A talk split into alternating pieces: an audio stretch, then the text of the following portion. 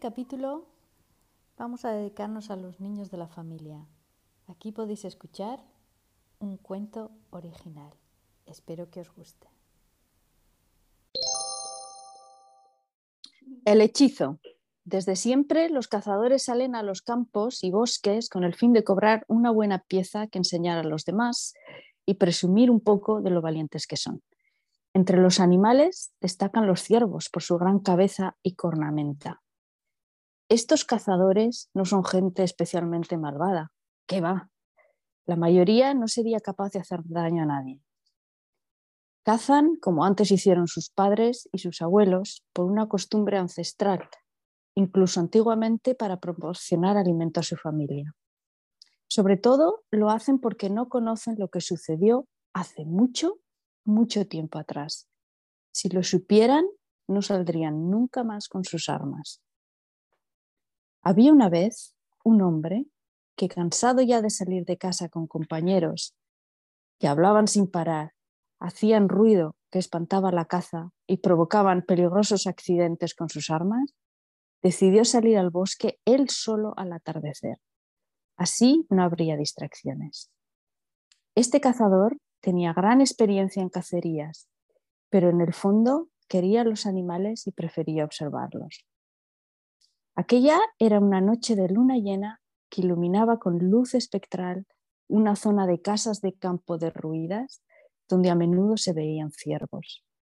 Se escondió tras un matorral que le permitía ver a su alrededor y se quedó muy quieto, tanto que a punto estuvo de dormirse. De pronto escuchó algo a lo lejos entre los árboles que poco a poco se acercaba. Era una manada de ciervos grandes, muy grandes, también ciervas con sus cachorros. Se acercaban a una casa en ruinas con montones de piedras caídas por todas partes. Pero, oh sorpresa, aquellos animales hablaban. Él los entendía. ¿Qué hacemos hoy? Decía un cervatillo.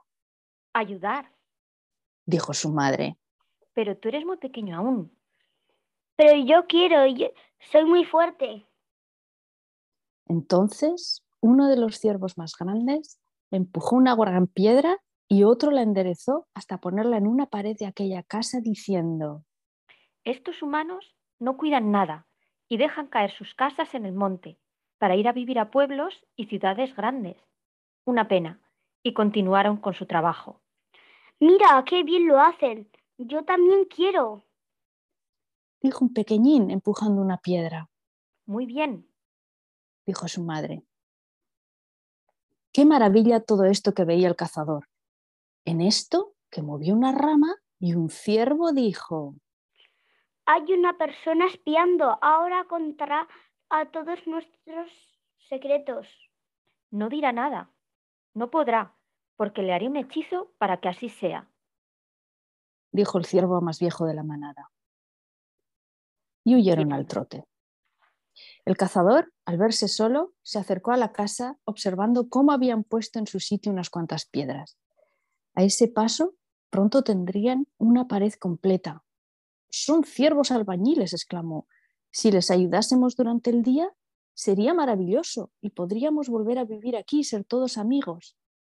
Con el susto que llevaba, el hombre corrió y corrió. Cuando llegó al pueblo, entró en su casa y dijo, no, vais a creer, lo, que he visto. Cualquier cosa, dijo su mujer. A estas horas, a saber de dónde vienes. He estado en el bosque. ¿Pero qué dices? No te entiendo nada. Nada, no podía decir nada comprensible. De su boca no salían más que sonidos extraños. El hechizo, pensó. Se dispuso a escribir y tampoco podía. Las manos no lo obedecían. Hacía garabatos y hasta rompió el papel. ¿Qué cosas me pasan? Y se fue a dormir. A la mañana siguiente, en la plaza, probó a, a contar todo lo sucedido a sus amigos, pero igual. No pudo. Para que dejaran de reírse, dejó de intentarlo. Solo les dijo que dejasen en paz a los animales, que fuesen al bosque solo a pasear y que reconstruyeran sus antiguas casas. dejando un espacio para refugio de los ciervos en los días del frío invierno. Todo lo que decía provocaba risas. Se burlaban de él, incluso llegaron a pensar que estaba loco. Así que dejó de intentar cambiar a la gente y guardó su secreto para siempre. No volvió a cazar, pero en las noches de luna llena su familia veía cómo se iba hacia el bosque. Por la mañana volvía a casa con la ropa sucia de tierra, como si hubiese estado trabajando, y contento, muy contento. Y así acaba este cuento. Pensad en lo que puede lograr un hechizo. Fin. Fin.